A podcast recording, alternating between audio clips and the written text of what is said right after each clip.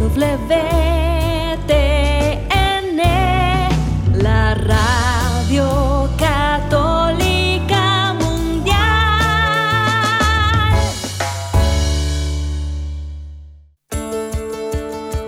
Estoy de acuerdo, Dios, en que tú me formes y me transformes como tú quieras. Estoy de acuerdo en que tu voluntad se cristalice en mi vida. Yo empecé a ver un poquito y un poquito más y un poquito más. No hay límites para el que tiene fe. Bienvenidos a su programa, Ojos de Fe, conducido por la psicóloga Sandy Caldera. Estamos totalmente en vivo, transmitiendo desde Tijuana, Baja California, México. Hola, ¿qué tal mi queridísima familia? ¿Cómo están? Qué bendición para mí estar con ustedes en este su programa, nuestro programa Ojos de Fe. Soy Sandy Caldera y estoy transmitiendo para EWTN Radio Católica Mundial. Muchísimas gracias a todos por todo y por tanto. Y el día de hoy, familia bella, vamos a tener un programa que por favor, por favor, por favor, les quiero suplicar, no pedir, suplicar que me apoyen a compartirlo. ¿Por qué? Porque es un programa que puede salvar vidas. Es un programa que puede ayudarte a que los jóvenes verdaderamente cambien su forma de ver las cosas, su forma de ver la vida e incluso, y lo digo abiertamente, que los jóvenes y los padres de los jóvenes podamos tener mejores sistemas de comunicación. Para lo cual voy a abrir las líneas telefónicas con bastante tiempo. Quiero que te comuniques con nosotros. Estamos en el 1-866-398-6377. 1-866-398-6377. Y hablando de esto, es porque verdadera y absolutamente te quiero compartir a ti que me escucha, a ti que estás junto a mí, a ti que hoy estás sintonizando EWTN, Radio Católica Mundial, que hagas la diferencia en la vida de tus hijos, que verdaderamente te atrevas a hablar de lo que nadie habla y que además de todo en el nombre de Dios puedas ser la mejor de las antidrogas. Ahorita lo voy a platicar sobre ese concepto. Bueno, antes de comenzar el programa, vamos a iniciar con la oración del día. Vamos a ponernos en manos de Dios, hacer una pausa durante nuestro día y decirle a Dios, estoy contigo, te amo, me amas, te abrazo y me abrazas. Vamos pues con la oración del día.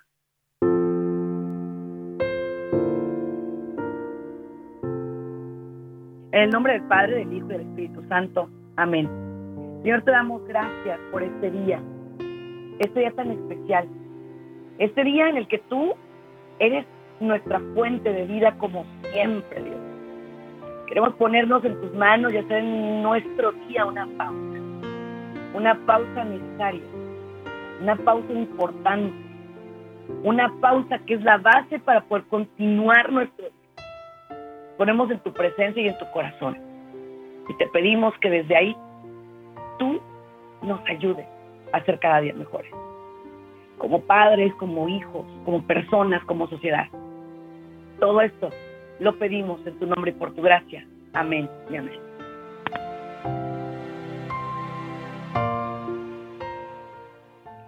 Muy bien, mi querida familia de EWTN Radio Católica Mundial. Mandamos abrazos a todas las estaciones repetidoras alrededor del mundo. Hoy quiero mandar un fuerte, fuerte abrazo hasta Argentina y hasta Uruguay. Muchísimas gracias a la gente preciosa que se conecta desde allá. Siempre envío mi abrazo, mi oración hasta Cuba. También hay gente que nos escucha desde allá. Gracias por todo y gracias por tanto. Obviamente a toda nuestra gente bella de Estados Unidos y México. Muchísimas gracias. Y bueno, vamos a arrancar este programa, este eh, momento. Quiero presentarles a alguien que puedo decirles que es de esos amigos que cuento con la palma de la mano, con los dedos de la mano. es el gran psicólogo, doctor en salud mental, eh, psicólogo, máster en psicología clínica, máster en psicoanálisis, abogado. Bueno, ay, si, si le sigo, ya, de plano, se nos da el programa en todas tus certificaciones, informaciones, pero Pedro, lo más importante es que tienes una historia de vida que compartir. ¿Cómo estás? Muy bien, Sandy, muchísimas gracias por la invitación. Para mí es un honor poder estar aquí contigo, Tú sabes lo que te respeto, te quiero, te admiro, te aprecio a ti y a toda tu familia. Muy en particular la gran labor que haces y ahorita en, Red Católica Mundial, hasta dónde podemos llegar es, es un privilegio porque, como, como bien dices, hoy puede ser el día que escuchemos una palabra que nos permita salvarle la vida a una persona, Sandy. Fíjate que yo estoy muy preocupada, Pedro. Yo soy mamá de un adolescente, tú también tienes hijos jovencitos, adolescentes. Y estoy preocupada porque se está tratando de normalizar lo anormal, ¿no? O sea, por ejemplo, y, y ellos te lo dicen, los chavos te dicen, a ver, yo nunca me voy a morir de una sobredosis de marihuana, ¿correcto? Tienes razón. Pero lo que no, no te dicen es que sí le estás pegando de patadas al cerebro de ese muchacho. ¿No? Y yo difiero un poquito eso de decir que no pueden morir de una sobredosis. Claro que hay consecuencias fatales de muerte. Cuéntame. Porque, por ejemplo, eh, se puede dar el caso inclusive de, de llegar a colapsar el pulmón por, por la ingesta de la marihuana. Y a mí me ha tocado tener pacientes de 15 años que estuvieron hospitalizados por un promedio de tres semanas a un mes por problemas de pulmón colapsado, derivado de qué? Del consumo de la marihuana. Explícame colapsado, es decir, el paciente pierde capacidad respiratoria. Sí, totalmente. El pulmón se colapsa al punto de, de que pierde capacidad respiratoria. O sea, y si no es porque el paciente alcanzó a llegar a la unidad de emergencias, de cuidados intensivos, el paciente hubiera perdido la vida. Y así como ese paciente, hay muchísimos que han estado en ese mismo riesgo y otros que lamentablemente no han podido salir adelante. Entonces, cuando nosotros hablamos de consumo de marihuana, se considera que por el hecho de ser legal ya no, ha- no es que haga daño. El tabaco es legal y hace daño, el alcohol es legal y hace daño, a las benzodiazepinas son legales y también hacen mucho daño. O sea, el hecho de que sean legales no quiere decir que no vaya a haber problemas. No, por el contrario. O sea, eh, lo que lo que sucede aquí, Sandy, es que lamentablemente se han legalizado, pero no hay una garantía de que no hagan daño. De hecho, yo tengo muchos pacientes que están internados que llegaron por consumo de marihuana y que ahorita precisamente esos pacientes ya desarrollaron trastornos mentales severos derivados del consumo de marihuana, al, gracias- al punto de llegar a la esquizofrenia. A ver, Pedro, me voy a ir, como dicen por aquí, de menos a más, ¿sale? Y esto es porque quiero que los papás tengamos muy claro que hay abrebocas, ¿eh? O sea, ojo, el que usted, por ejemplo, diga, es que yo nomás tomo, ¿verdad? Así es. Aguas, porque el, el tomar abre otras puertas. Y luego, es que yo nomás fumo, pero es nicotina, es tabaco, es- o sea, es un... Y luego ahorita, con estas cositas que, perdón, pero que los influenciadores han puesto tan de moda como los vapeadores, ¿no? Los de esos vapes que son tan famosos, entre comillas, y que huelen bien rico, que a bombones, que a galletas, que a chocolate, que a quién sabe qué. Eso lo hacen justo para dictar a nuestros muchachos. Totalmente. De hecho, en México ahorita está prohibido por parte de la COFEPRIS los vapes. Qué En- bueno, me encanta. La razón que los prohibieron fue precisamente por todas las enfermedades broncorespiratorias derivados de los vapes, cuando se consideraba que los vapes eran un sustituto de la nicotina. Pero una de los, uno de los factores por los cuales hubo muchas muertes en COVID, fíjate, murieron más personas en COVID derivado de consecuencias del consumo del vape que del cigarro. ¿Cómo crees? De hecho, o sea, muchas personas que lamentablemente fallecieron por, por enfermedades broncorespiratorias fue porque tenían ya este llenos de fibrosis los pulmones derivados de los vapes y eso pasó en México, en Estados Unidos, en varios países del mundo y estamos hablando que son drogas que las legalizaron. Ahora, consideremos algo.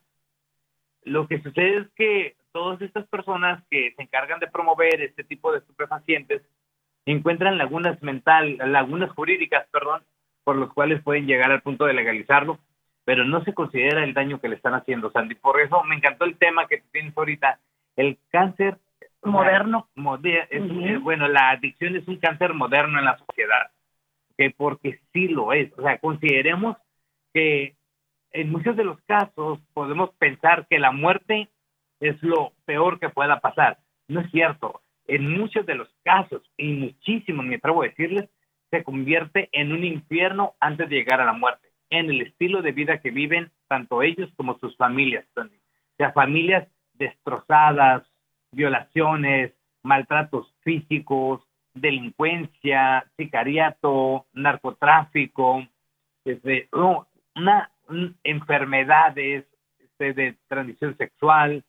Estamos hablando de una de consecuencias que se viven previo a llegar al desenlace final. y estamos hablando de jóvenes que están ahorita inclusive cumpliendo sentencias, jóvenes de 18 años, de 20 años, que están ahorita cumpliendo sentencias de 20, 25, 30, 50 años de cárcel, que ya no van a ver su vida prosperar en sociedad derivado de una decisión que tomaron basado en una emoción temporal que se convirtió en un resultado definitivo. O sea, ahorita estamos en un punto muy fuerte considerando también el consumo del fentanilo, que el fentanilo ahorita viene a ser la droga de mayor impacto que en el tiempo que lleva en el mercado ha, quitado la vida de más personas comparado con las estadísticas de los años 60 por la heroína. Oye, pero aparte ha quitado la vida de personas inocentes en algunos casos, oh, porque recordemos que esto lo ponen en gomitas, lo ponen en stickers, lo ponen en cosas que atraen a los niños, Pedro. O sea, a mí, créeme que es la parte que digo, qué barbaridad, o sea, con los niños no te metes, ¿no? Y, y esta gente que yo sé que a lo mejor nos van a querer tomar el video, pero no pasa nada. Esta gente que de alguna manera está haciendo su agosto, su negocio, a base de la muerte de personas inocentes, no sé, Pedro, eso me parte el corazón en mí, ¿no?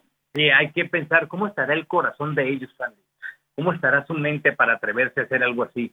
Ahorita estamos en unos momentos en donde podemos decir que tenemos la mayor crisis de fe, la mayor crisis de amor propio, de amor al prójimo. De familia también.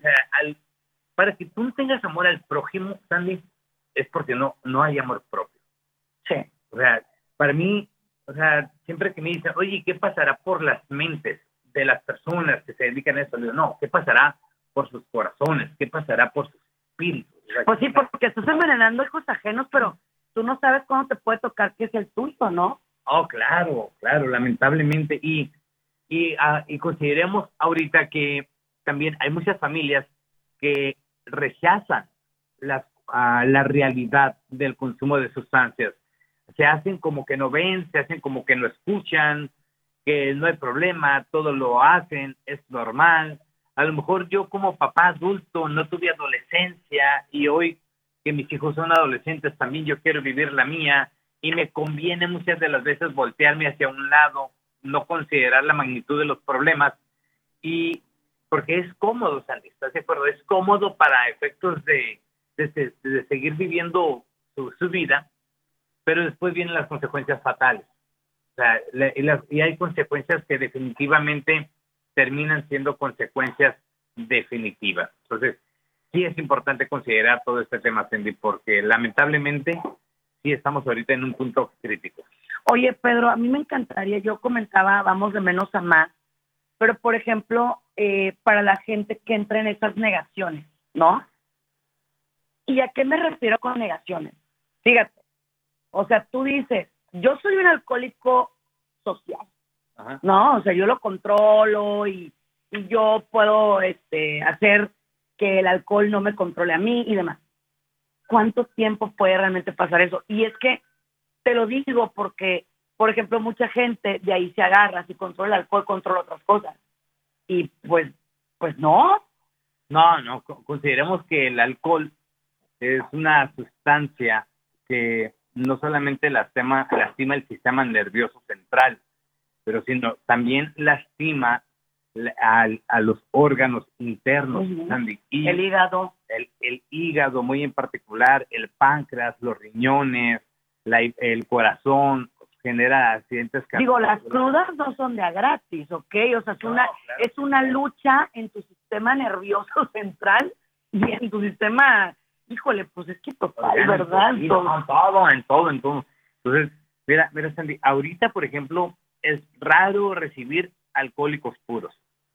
Ajá. Yo te puedo decir que de todos los pacientes que me toca recibir, si acaso tengo entre todos tres pacientes que son alcohólicos puros. Ahorita O sea, puros quiere decir que nada más toman nada más alcohol. alcohol. Ok. todos los demás, o sea, la mayoría este, combinan tanto el alcohol con la droga. Entonces consideremos el peso de, que está recibiendo el hígado con químicos y aparte con alcohol, Sandy. Hombre, olvídate. Y, y, la, y cuando haces la historia clínica, pues todos ellos iniciaron con el alcohol, con la idea de que lo podían controlar. Después empezaron a mezclarlo con sustancias, tanto para poder, de cierta manera, sopesar los efectos del alcohol, ¿ok? O el alcohol para sopesar los efectos de la sustancia y se fueron creando, fueron creando una dependencia para ambos y ahorita en muchos de los casos se podrá detener el consumo, pero en la mayoría no se puede revertir el daño. Uy, qué fuerte. 1-866-398-6377, el número telefónico. 1-866-398-6377. Me encantó lo que acabas de mencionar. Se puede retirar el consumo, pero no revertir el daño. Y fíjate que esto es bien importante porque a nosotros como profesionales de la salud nos llegan papás que nos dicen, mi hijo alucina, mi hijo eh, oye voces, mi hijo ve cosas. Y llegan y nos dicen, por favor, ayúdelo. O sea, voy a comprar el brote, pero no voy a regresarle a su hijo como tal porque hay un daño. Hay un daño y debemos de, enten- de entender de que todo está conectado. Ujú. Ok, todo. Por ejemplo, recibimos un paciente con alucinaciones, con delirios, en una psicosis. ¿Qué hacemos? El médico especialista, el psiquiatra, lo va a atender y lo- le va a suministrar medicamentos para disminuir la psicosis, ¿ok? al punto de poder erradicarla. ¿ok? Sin embargo, a veces están presentes algunos trastornos mentales y se requiere también medicamento para poder equilibrar el estado mental del paciente. Pero, como les digo, todo está conectado, el cerebro con la mente. Ahora, ocupamos la psicoterapia para efectos de poder armonizar los pensamientos que gestionan emociones, el pensamiento y la emoción, ¿a dónde se va? Se va al cuerpo. Y ocupamos un médico también para poder tratar las afectaciones psicosomáticas derivado de los pensamientos, de las emociones, más aparte el daño orgánico por el consumo. Luego, aparte, necesitamos también alimentar el espíritu, la fe, porque todo está conectado. ¿Sabes cuál es el problema de la mayoría de los tratamientos que fracasan? Es que dividen Exacto. cuando dividen. Por ejemplo, y, y lo digo con todo el respeto, pero inclusive profesionales de la salud dividen el tratamiento. Bueno, lo que pasa es que, a ver, o sea, te han hecho creer, y eso me parece un absurdo, te han hecho creer que si tú crees en Dios o tienes una fe, eres un, eh, como tipo, ay, como te dijera, o sea, como que no eres tan científico, y es una mentira, es una mentira, tú y yo tenemos la capacidad de estar estudie y estudie, Claro. pero yo al menos, y estoy segura que tú también, entre más estudio, más me entero que hay un Dios, o sea, más me entero que hay un poder superior. Claro, claro. Mira, Sandy, yo he estudiado mucho, al igual que tú, o sea, mucho ahí. No, mucho es O sea, poco lo que tú has estudiado. Y si la ciencia tuviera todas las respuestas, Sandy, si la ciencia fuera tan efectiva, ya no hubiera adicción. Mm.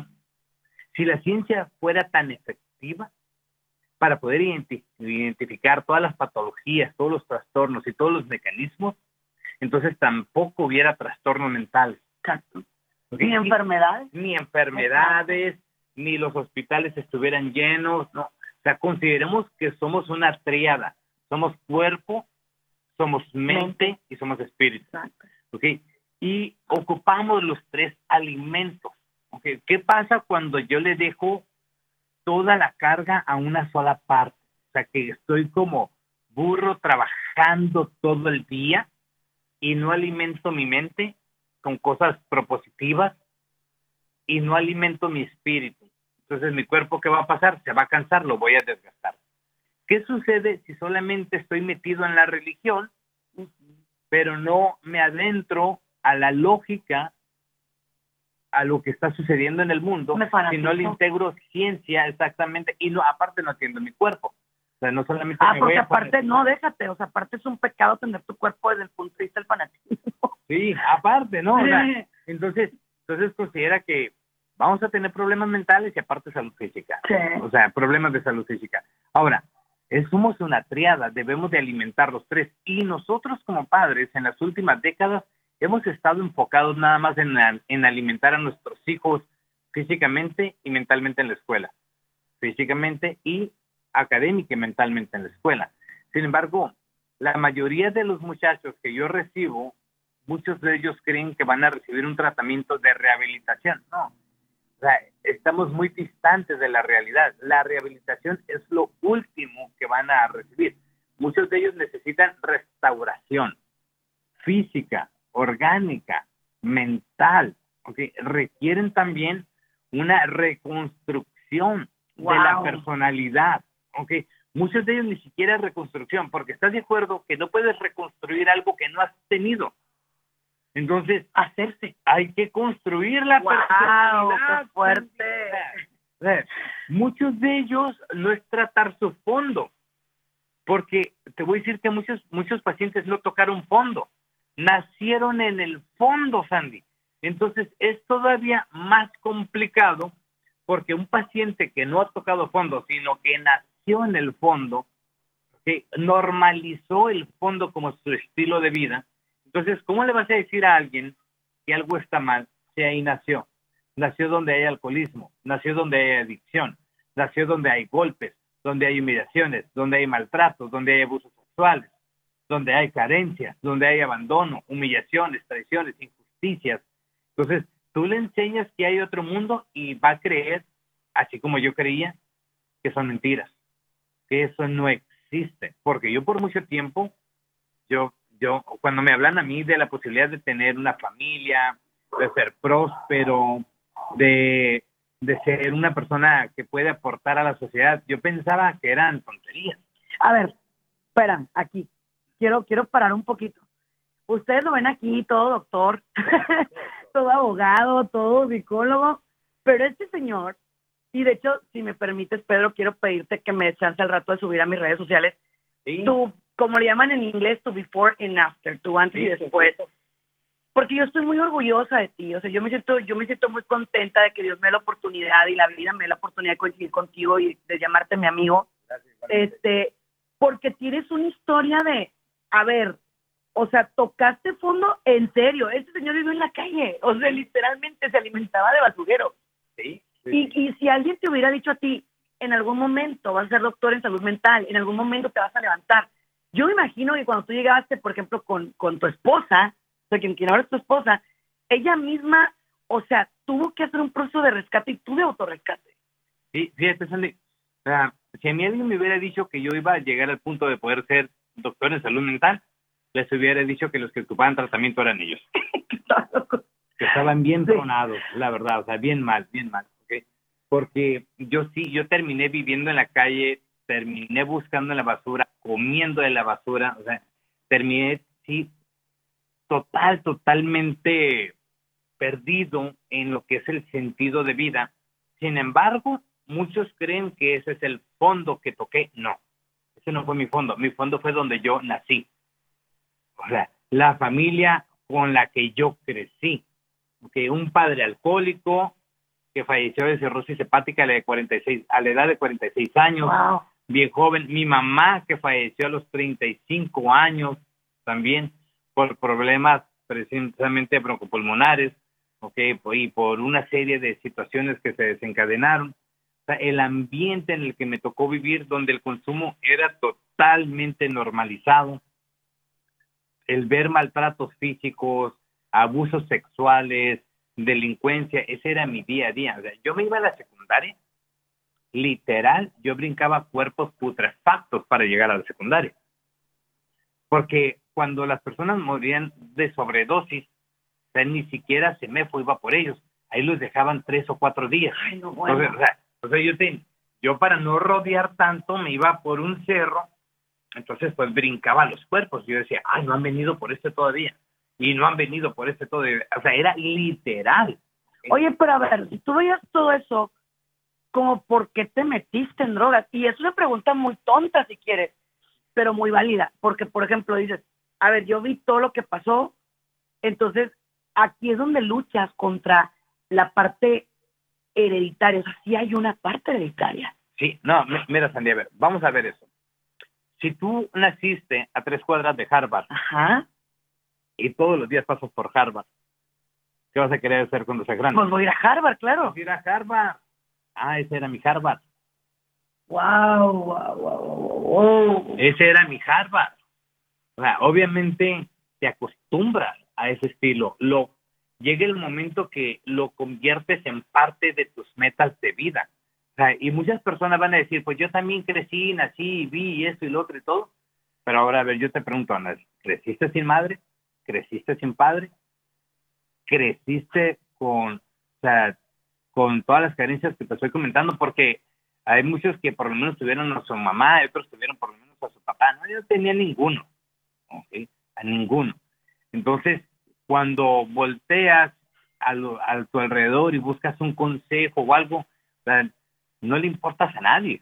¿ok? Ay, Dios en lo absoluto. Entonces, obviamente para mí eso era algo normal. Nunca le tuve miedo porque es algo con lo que yo crecí y que me tocó ver. Me tocó ver ah, homicidios a cada rato, Sandy. O sea, y delante de mí, o sea, o sea, yo tenía ocho, nueve años y me tocaba ver cómo se mataban entre ellos, a balazos, a batazos, a cuchillazos. O sea, me mandaban a las tortillas y me tocaba ver la bola que se estaban golpeando. Me tocaba ver como literalmente con batazos acababan de matar a alguien. Entonces, aunque ya lo mataron, entonces ya decía, bueno, rodeo o me, o me voy por aquí. Ya en lo que se iban corriendo, ah, ok, pues pasaba por el recién bateado, compraba las tortillas y me regresaba a la casa, ¿verdad? pero no es como que, ay, jole, eh, me traumé porque miré a una persona muerta, porque mataron a alguien delante de mí. No, Sandy, o sea, eso es normal. O sea, en, cuando vives en la que es, bueno, a lo mejor no es normal, corrijo, es común. Entonces, cuando creces con eso, Sandy, tus expectativas de vida son otras, son otras totalmente. Y, y aquí hay algo que es bien importante, el ejemplo arrastra, bien cañón, el ejemplo arrastra, porque, o sea, ahorita para nuestros hijos nosotros somos un ejemplo Sí. y somos una motivación y somos una inspiración y todo. Ok, bien.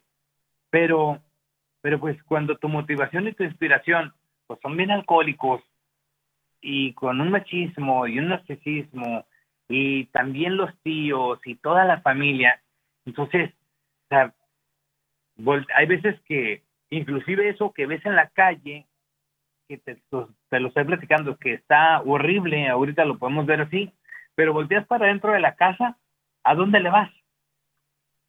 No, y digo que aparte, o sea, aparte de la incoherencia, ¿no? Porque, ok, yo me pongo hasta el cepillo y de pronto yo con mi hijo y le digo, pero tú no lo hagas. Entonces, o sea, a ver, a ver. Haz lo que digo, pero no No lo que hago. hagas. Entonces, esa parte está fuerte porque, digo, nos hemos topado con chavos que dicen, pues es que eh, me dice una cosa, pero hace otra, y ahí es donde, cuidado, ¿no? Ahora, Pedro, yo tengo otra duda aquí.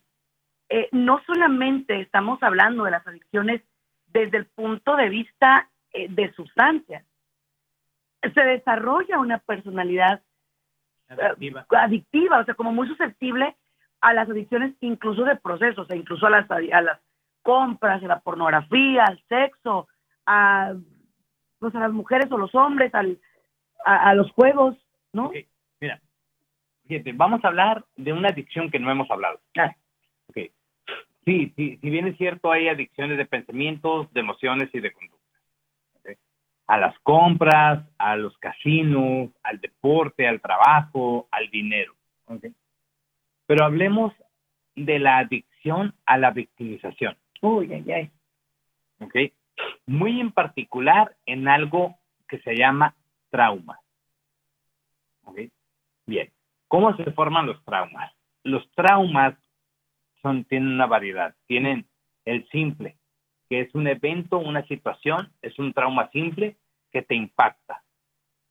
Luego está el trauma de desarrollo, que tiene que ver con tu etapa de desarrollo ya sea que haya sido afectado por tus padres, hermanos, por algún ser querido, y, y esa situación te- que te traumó la viviste en etapa de desarrollo y te acompaña el resto de tu vida en tu personalidad. Y luego viene la ruptura de una relación cuando sabes que tú tuviste la culpa, este, la pérdida de O que no trabajo, tuviste la culpa y no que, tuviste ajá, la y que culpa, también te pasó, ¿no? pero es complejo, es complejo. Y luego viene el trastorno, el, el último que es el secundario o vicario, que es el famoso estrés postraumático, ya sea por guerras, por la pandemia, por ejemplo, Un sea, asalto. por un asalto, ahí entra mucho también el complejo. Entonces, ahora, veamos, los traumas, Sandy, se van instaurando en nuestra mente y muchas de las veces, es más, muchas de las decisiones que tomamos en nuestra vida son derivados de los traumas. Por ejemplo, eh, yo elijo este tipo de casa, grande, bonita, porque estoy traumado en la que crecí. Mm. Elijo este tipo de pareja porque representa para mí la mamá o el papá que no tuve. Santo Dios.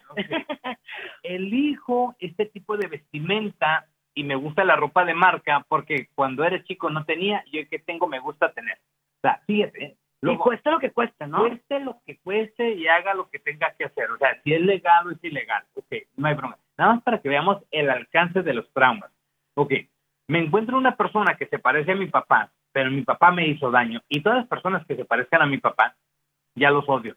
Nomás porque se parezca físicamente. ¡Ay, qué fuerte! Nomás, y a lo mejor puede ser una persona que puede presentar una muy buena oportunidad en tu vida, una amistad, una relación comercial, pero no, mi predisposición ya la niega. Oye, y a ver, espérate, me encanta, me encanta. 1-866-398-6377. Eres una barbaridad, Pedro Uriarte. Porque cada que vienes, me, me, en serio que creo que la primera persona a la que, a la que bendice tu vida es a mí. Este, a ver, Pedro, ¿qué tanto tienen que ver los traumas con los prejuicios? El, por ejemplo, Totalmente. uy, qué fuerte. El, por ejemplo, decir, a ver, es que toda la gente que tiene este tipo de físico o de, o de forma o de eso es mala, o todos los hombres son iguales, o todo, y entonces eso te vuelve esa adicción a la victimización de, ay, Sí. que sí, o sea, yo, pobrecita, y la- Y entonces ahí vamos. Los traumas generan prejuicios. Y aparte, o sea, aparte de que generan un prejuicio, generan una preforma de pensar. O sea, Pero distorsionado. Bien distorsionado. sí, En la cual tú ya te predispones a todo. Entonces, pero aparte de eso, genera placer. ay, no, bueno, a ver, a ver, explica. Ok, ahí te va. Por ejemplo, ya tengo la ropa que quería. ¿Sabes qué pobreza? Te gané. Y- Mm. Pero al mismo tiempo, me acuerdo de la situación que viví, gener- me embriago mentalmente de la época de la carencia, que tengo que restregarle a alguien que hoy soy un fregón. Oh, wow. Luego por ahí viene algo que se llama soberbia, narcisismo. y- o sea, tengo que presumir mi casa. Mi carro. Y al tener mi casa, después voy a decir, mira, yo tengo esta casa y la mayoría de los de mi colonia no la tienen. O sea, nos volvemos personas que al no superar el trauma y elegir todo en base al trauma, que todavía necesitamos compararnos con los que no han superado para sentirnos mejor. Lucramos con el trauma, ¿ok? Porque aparte de, o sea, ¿cómo lucramos con el trauma? ¿ok? Porque inclusive utilizamos las historias para buscar compasión, para que sean condescendientes con nosotros. O sea, a veces buscamos el trauma. Mira, me tenías asustada, ¿eh? No, no, me volteó a ver con cara de qué O sea, es esto. Ajá. A veces buscamos el trauma como una especie de diálogo para tener, bueno, apertura de diálogo para tener aceptación. Y luego, ya que tenemos la aceptación, usamos el trauma para fregarnos a la persona. ¿ok? Y ya que nos fregamos el trauma, usamos el trauma, Sandy, ¿ok? Para, o la, la sublimación, porque no es superación, la usamos para drogarnos mental y emocionalmente, porque, ¿qué crees? Eso segrega dopamina y nos da un bañote de dopamina. Y hay muchas personas, Sandy, que a lo mejor ahorita vamos a crear, creo que vamos a raspar muebles. No importa, no importa, tú dale, tú dale. Hay muchas personas que vamos a raspar muebles ahorita, que nos están viendo por las redes sociales, que nos están escuchando, pero muy en particular, fíjate, Sandy, hay, hay muchas personas que lamentablemente este, no han superado su trauma, ¿ok? Y al no superar el trauma, no han superado sus expectativas de vida. Y ahora, consideremos algo, o sea, ¿por qué el trauma, okay, no superado, cuando se convierte en una sublimación, se convierte en una adicción, Sandy? Porque se vuelve útil, porque lo puedes usar las veces que quieras. O sea, déjame ver si te entendí. O sea, cada que yo quiero, uso ese as bajo la manga. Es que yo viví esto. Es que a mí me pasó esto. Es que yo he... E incluso, fíjate qué curioso, te puede llegar la mejor historia de vida, la mejor oportunidad de trabajo, Ajá. la mejor pareja, eh, la mejor este, situación económica, pero tú dices, too good to be true, demasiado hermoso para que sea realidad, a ver cuándo me da el revés. Sí. Y estás buscando, ¿no? O Estás sea, esperando. ajá, Estás esperando que todo truene. sí, porque te, te genera predisposición. Entonces, bueno, si bien es cierto, Sandy, lamentablemente, okay, o sea, cuando nos hacemos adictos a la victimización por medio de los traumas no resueltos, entonces viene ahora lo siguiente, la segunda generación de traumados, nuestros hijos. ¿Ok? Y creamos a los hijos con el trauma. pero a ver, ok, Sí. yo me voy a raspar muebles como dijiste, venga, vamos con todas las, actitudes. vamos, vamos. Ok, suponte tú que yo tengo un, un tema con mi familia patriarcal o matriarcal, me traumé, me criaron con esos traumas, me siento chiquito o chiquita, me siento mal. Pero resulta que todavía mi matriarca o mi patriarca quiere repetir ese patrón con mis hijos. Ajá. O sea, todavía, va, te pongo, de, de segunda a tercera generación. O sea, mi mamá fue cruel conmigo, mi papá fue cruel conmigo, y todavía refina con los nietos. Ajá. Entonces, ¿hasta dónde debo yo permitir que se ensañe conmigo y con mis hijos? Sí, ah, ah, pues así de esas familias, hay miles, Miles. Ujú. hay miles, hay miles, miles, miles, miles, y que, que lamentablemente, o sea, el, Lo normalizan, ¿no? lo normalizan, pero ahora consideremos algo, fíjate, cuando somos creados por el trauma, ¿ok? también generamos apego al trauma. ¿ok? Ay, no. Genera- no, no, espérate, competencia de traumas, ahí te va, olimpiada de traumas en la casa. Se juntan todos en casa Nadie sufre más que yo. y nadie ha sufrido más y cada quien compite con sus traumas. Ahora, ¿qué sucede? Cuando generamos la nueva generación de ahora hijos traumados y que lo permitimos a través de nuestros padres, o sea, a través de nuestros padres y a través de, de este, No. de nuestros seres queridos que están al- alrededor, ¿ok? Sea, no lo detectamos porque así crecimos. Entonces, hace rato tú me preguntaste, bueno, si viste todo eso, ¿por qué caíste en eso? Lo que pasa es que yo lo, lo percibí y lo integré como algo normal. Entonces, hay familias, Sandy, donde el trauma es parte de la cotidianidad. Pero, pero a ver, me encanta. Qué barbaridad, señoras y señores. Este programa tiene que quedar para la posteridad, por favor, compártelo. Te lo ruego. Ok. ¿Qué pasa cuando el, o sea, el mismo trauma me hace que yo me sienta culpable? Ok, viene alguien, me maltrata, y yo digo, bueno, pero es que, o sea, a ver, el maltrato es para que yo reaccione. O sea, es para que yo agarre la onda, es para que yo mejore. O, pues que está grande, ni modo que cambie. O sea, pues ya me tengo que aguantar y dejar a ver. No, permíteme, claro que no. No, es, que, es que, mira, hay muchas personas que ni siquiera identifican que todo su estilo de vida está siendo basado en trauma. Ok, ahora lo voy, lo voy a preguntar, ¿no? Ok. Todo lo que has elegido en tu vida, tu pareja, tu casa, tu trabajo, tu estatus social, tus aspiraciones económicas, ¿las has buscado en base a tus metas de vida o para superar las situaciones en las que creciste y por lo que te tocó vivir? No, no, sí, o sea, hay que ser honestos. Sí. Yo, por ejemplo, soy una mamá la neta. Me, me voy, a, me voy a balconear, ¿eh? Mírale. O sea, yo soy una mamá muy, muy proveedora. O sea, además, ¿Por ¿sabes? qué? O sea, ¿Por ¿por, qué? por, qué? ¿por qué?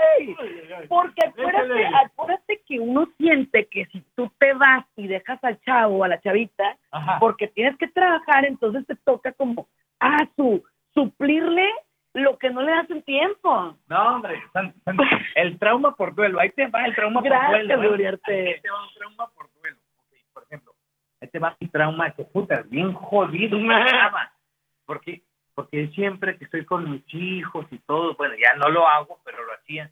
Siempre quería disfrutar el momento, besarlos, amarlos, esto, lo otro, todo. Porque como mis padres murieron cuando yo estaba muy chico, yo decía, quiero que mis hijos se queden con memorias. O sea, la propia convivencia con mis hijos no era libre de mi trauma y los criaba en base al trauma. O sea, sí los amo, los adoro, soy muy afectivo con ellos, muy, muy expresivo, pero lo hacía desde mi trauma. Y hoy lo hago desde la libertad. Me expreso con ellos, pero ya no pienso en que me voy a morir. O ya no pienso en que qué va a pasar cuando yo no esté. Yo no sé qué va a pasar cuando yo no esté, pero sí sé qué es lo que puede pasar ahorita que estoy. Y el amor es más consciente, pero cuando no lo hacía, era más en función del trauma, Sandy.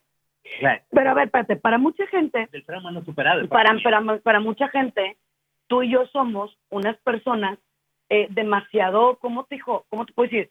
Como muy, muy este, muy prácticas, por no decir herejes ateos, por no decir no sé qué, porque se supone que para expiar tus pecados tienes que sufrir.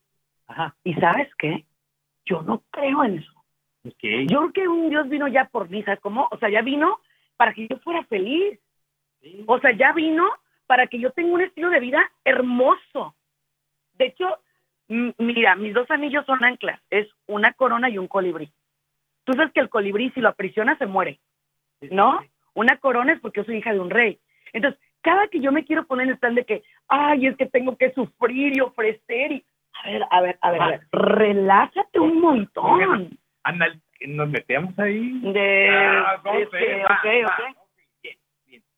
La ideología tengo que sufrir para demostrar que soy Santo. hombre santo Sí. o soy un ser de, de luz o de fe o que o que o soy buena persona. Ok, bien. ¿De dónde viene Sandy? De la culpa que nos inculcaron, con el miedo. Mira, bien, ahí va, ¿eh? Este, sí se está compartiendo bien, ¿no? Sí, quiero que se comparta bien. ¿Cómo se forma un paradigma? Ok, ahí te va el experimento de cinco changos. ok. Hubo cinco changos que los metieron a una caja. Esta caja tenía una escalera, al final de la escalera tenía una banana, pero arriba de la caja había mangueras, ¿ok? Entonces, cuando los changos querían subir a agarrar la banana, salía agua fría por las mangueras, mojaban a todos los changos. Entonces, era imposible llegar a agarrar la banana y estos cinco changos trataron todos y obviamente todos salieron mojados. Sí, claro. Entonces, ¿qué pasaba cuando cada uno, cuando otro chango se quería subir de los mismos? No lo dejaban. ahí? No, lo agarraban a golpes. Ah, pues sí, porque lo lo que agarran a golpes, ¿por qué? Porque sabían que si se subía la escalera los iban a mojar a todos. Ok, bien. Ahora, después sacaron a uno de esos cinco changos y metieron a uno nuevo, que no sabía ni qué onda con la manguera ni nada. Entonces, cuando se quería subir por la banana, ¿qué hacían los otros cuatro changos? Lo golpeaban. Ok. Entonces, después sacaron a otros changos de los primeros y metieron a otro nuevo. Y ya estaba un chango de los nuevos, ¿ok? Que nunca ni siquiera fue mojado, pero que él ya sabía que cada vez que alguien se tuviera que subir, lo tenían que golpear y empezó a golpear al nuevo chango sin nunca haber sido mojado. ¿Ok? Entonces, ese chango empezó a crear el paradigma y después cambiaron todos los cinco changos, ya eran nuevos, nunca fueron mojados, pero entendían, en base a que cada uno de los que fue entrando había sido golpeado cada vez que querían subir por la banana, enten- en- entendían este, que, que, este, que el subir ahí era un castigo. Entonces, después cambiaron, hicieron una rotación a cinco changos. Sandy ya eran 15 changos diferentes, pero que nunca habían sido mojados.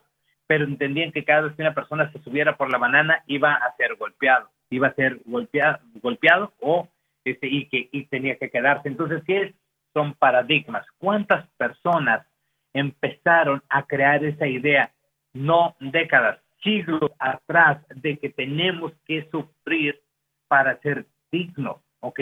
Se formó un paradigma que mu- muchos de ustedes fueron criados, al igual que yo, por personas que ni siquiera saben por qué tenían que pensar como pensaban, que ni siquiera entendían por qué tenían que entender lo que entendían, que ni siquiera sentían lo que, lo que, lo que sentían.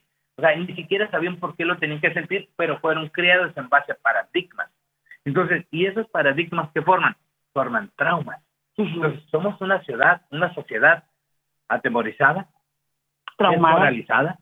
traumada y llena de paradigmas. ¿Ok? Entonces- Pero a ver, cuando te quieres atrever a hacer un chango nuevo, Ajá, entonces, ¿cómo te eres la mala influencia. O sea, Claro. literalmente, Claro. o sea, cuando tú dices, espérate, el sistema que ustedes traen a mí no me gusta. influencia eres también. El sistema que ustedes traen a mí no me gusta. Claro. Yo decido romper y salirme de la cajita de Pero deja ustedes. rasco muebles, aprovecho, no, deja aprovecho, deja aprovecho. Deja aprovecho. Dale. No estoy resentido, ¿eh? Ah, estoy resentido. Pero cuando yo empecé a estudiar, Sandy, yo era el chango nuevo en la casa que quería la banana, pero la banana para mí era el estudio. Sí, claro. O sea, yo quería una licenciatura, pero en el mundo de los adictos y en el mundo donde, donde vivimos, que el adicto no representa una posibilidad, yo fui altamente criticado. Claro que sí. Y hubo maestros que no me podían reprobar de tiro porque era muy bueno estudiando, gracias a Dios, ¿ok?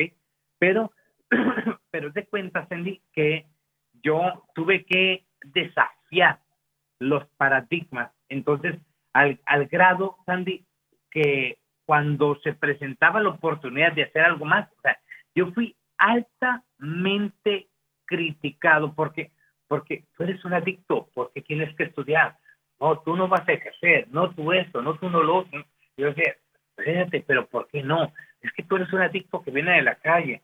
Yo decía, no, es que no soy un adicto que viene de la calle, soy un ser humano que no sabía que lo era, que terminó en la adicción, que estaba viviendo en la calle, que hoy salí de la calle, que hoy reconozco que soy un ser humano y vengo por lo que es mío. Ahora yo pregunto, ¿quién pecará más si esos vamos? Tú. Ay, ay, ay, está O sea, ¿quién pecará más? Tú que me estás juzgando o te estás juzgando a ti Sí. como adicto o tú como adicto que quieres recuperarte que espérate, un- la vida me puede regalar una segunda oportunidad Sí. y, y, y Diosito dice que me la merezco y yo la quiero. Sandy, cuando me tocó enfrentar todos esos paradigmas, yo le decía, mira, yo sé que te molesta lo que estoy haciendo. Bien, pero vamos a hacer algo. Yo lo voy a lograr, primeramente. Y una vez que lo logre, te voy a decir cómo. No, pero, a ver, pero ¿por qué le molesta lo que estoy haciendo? ¿Porque le molesta o porque él no lo quiere hacer o no lo puede hacer? ¿Sabes No se desafía. ¿Sabes ¿Por qué no los culpo? Porque todavía viven dentro de la caja con los cinco- changos. Pues yo me salí de la caja. Pero el salirte de la caja no fue cómodo. No, claro que no, no, olvídate, Sandy. O sea, estás hablando que para salirte de la caja tienes que correr un riesgo. O sea, tienes que correr el riesgo de que sabes que te puedes quedar sin amigos, que te puedes quedar Sin solo, familia. ok, o sea, sin familia inclusive. Que en mi caso, mi familia, mis hermanos, todo lo contrario, siempre un super apoyo, gracias a Dios. Pero en criterios de sociedad, o sea, te, te tienes que aventar el tiro de, de quedarte solo, pero resulta que no te quedas solo, te quedas contigo. Uy, Dios mío, qué chulada. ¿Sabes qué? Fue una fregonería porque decía, pa, o sea, hay bronca, voy a, me voy a aventar el tiro yo solo, y voy a estudiar, y voy a hacer, y, y qué pasó? Pero es que si nos vamos al primero que rompió los paradigmas. y, y ahora ahí te va un gusto que tengo, gracias Échale. a Dios. Fui el primero, porque yo no conocía a ningún otro, que haya estudiado la carrera y le haya terminado. De todo, de todo mi círculo, Sandy, de todo mi círculo. Y fui altamente criticado. Y hoy, Sandy, te puedo decir que la última cuenta que yo saqué iba en 340 personas que ya había metido en la universidad. ¿ok? Y muchos de ellos adictos en recuperación y muchos de ellos hoy son médicos, arquitectos, ingenieros, abogados, el personal que trabaja conmigo, la mayoría está estudiando una maestría. Yo, gracias a Dios y gracias a ti, No, gracias. estoy becada, gracias a Irving Oriseo, para mi segunda maestría. Eso, eso, ¿sabes qué? Y, y vamos rompiendo paradigmas. Pero espérate, es, es amar al prójimo como a ti mismo. Yo lo logré, te jalo lo bueno. Pero, hey, espérate, o sea, no te resistas. A veces hay gente que la quieres jalar al buen lado y le gusta estar en la caja con los changos. Entonces tú, ¿por qué? O sea, ¿por qué me resisto tanto? ¿Por qué me rehuso tanto a salirme de esa eh, caja que me genera tanto dolor? De, de hecho, fíjate, Sandy, o sea, si nosotros en nuestra casa somos un grupo de changos viviendo en eso, yo les invito ahorita a las familias para poder combatir el cáncer social que se llama adicción, porque consideramos que la adicción es la incapacidad de, comu- de comunicarse consigo mismo y obvio también de comunicarse con los demás. ¿Por qué no nos sentamos como familia y decir, sabes qué? La verdad, siento que le he regado, te he creado en base a, a estándares de vida o a prejuicios o a creencias de vida que no eran mías. ¿Qué onda, hijo, si empezamos tú y yo a crear una relación diferente? Hija, ¿sabes qué? Te crea como me crearon. Y muy posiblemente a como me crearon a mí, crearon a mi padre y luego a mi padre, mi abuelo, mi abuelo, mi bisabuelo. Pero es que vamos a crear tú y yo una nueva convivencia. Dejemos de ser los changos que golpean al que está subiendo y empecemos, empecemos a crear una propia, una, eh, bueno, La comunidad. sí, una- nuestra propia comunidad, Sí. pues, nu- nuestro propio Y que, y mira, que te va a costar, yo les digo, eh, por experiencia propia, les va a costar carísimo de París. O sea, literalmente la gente va a decir que hasta estás embrujado o que es Sí. loco o que te, es mil cosas. Pero no cuesta dinero, cuesta esfuerzo. Pero no importa Cuesta lo que pelo. cueste, no importa lo que te cueste. O sea, lo que importa, ¿sabes qué importa?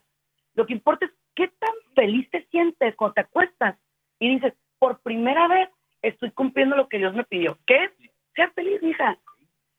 Imagínate, fíjate bien, las adicciones, la mayoría. ¿Por qué, ¿Por qué te drogas? Porque fui abusado, porque fui maltratado, porque tuve carencias, porque me abandonaron mis padres, porque se murió un ser querido, por eso. Ok, bien. Ahora, muchas de las personas que recurren al consumo de la sustancia, como tu servidor, ok, fue por traumas no superados. Entonces, yo puedo tener buena capacidad mental, un buen físico todavía, vivir un proceso de rehabilitación, para aprenderme los 12 pasos, tener un buen proceso terapéutico, pero si yo no superé mis traumas, voy a recaer. Entonces, en la, en la, nosotros deberíamos de tener tres diagnósticos, Andy, psicológico, neuropsicológico y el psicotraumatológico. Porque si no tenemos un diagnóstico psicotraumatológico, por muy bien que estemos mentalmente y neuropsicológicamente, ¿ok? si los traumas no los hemos superado, nos van a volver a llevar otra vez. Ahora, yo le pregunto a la familia, ¿ok? porque a veces pensamos que el consumidor es el enfermito nada más, ¿verdad?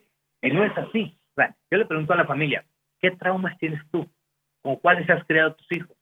Y en lo que tu hijo regresa después de un internamiento, después de un tratamiento, ¿ya superaste tu trauma? Pero a ver, vas espera, espérate. O sea, porque con esto voy a dejar casi casi el programa porque se nos está yendo el tiempo brutalmente rápido. Y de hecho, voy a comprometerte para que regreses. De hecho, mañana regreso a mis redes sociales aquí a, a, a 1020. Pero a ver, Pedro, yo sí quiero que tú me digas, porque realmente nos cuesta mucho trabajo cuestionar a nuestros padres.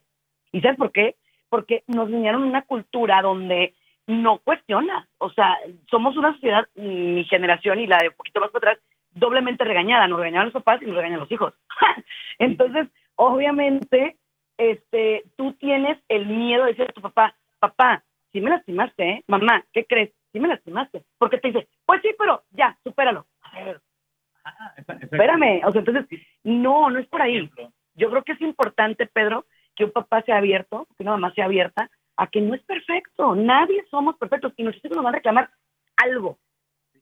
Algo a ti, a mí también, ¿eh? Claro. O sea, algo nos van a reclamar. Y, y eso es importante porque la vida debe, debe de ser proporcionada. Tanto de hay cosas buenas que nos van a agradecer como hay cosas que nos van a reclamar porque la retroalimentación nos hace ser mejores personas, ¿ok? Ahora, hay una gran... Ya nos vamos. ¿Cuál es tu número telefónico? El número es el 664-135-8703. Me encuentran en las redes sociales como Pedro Uriarte, especialista en salud mental y adicciones. Muchas gracias. Gracias a WTN. Cuídense mucho. Yo soy Sandy Caldera y Sandy Caldera Oficial. Cuídense mucho, nos escuchamos muy pronto y Pedro Uriarte que ha comprometido para regresar con nosotros.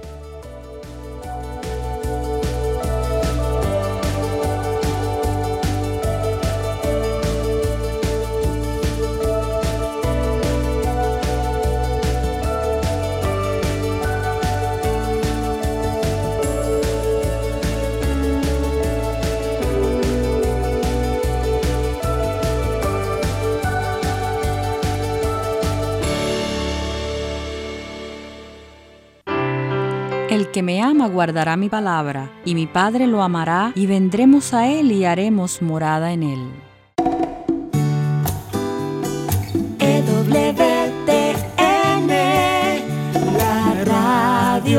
Católica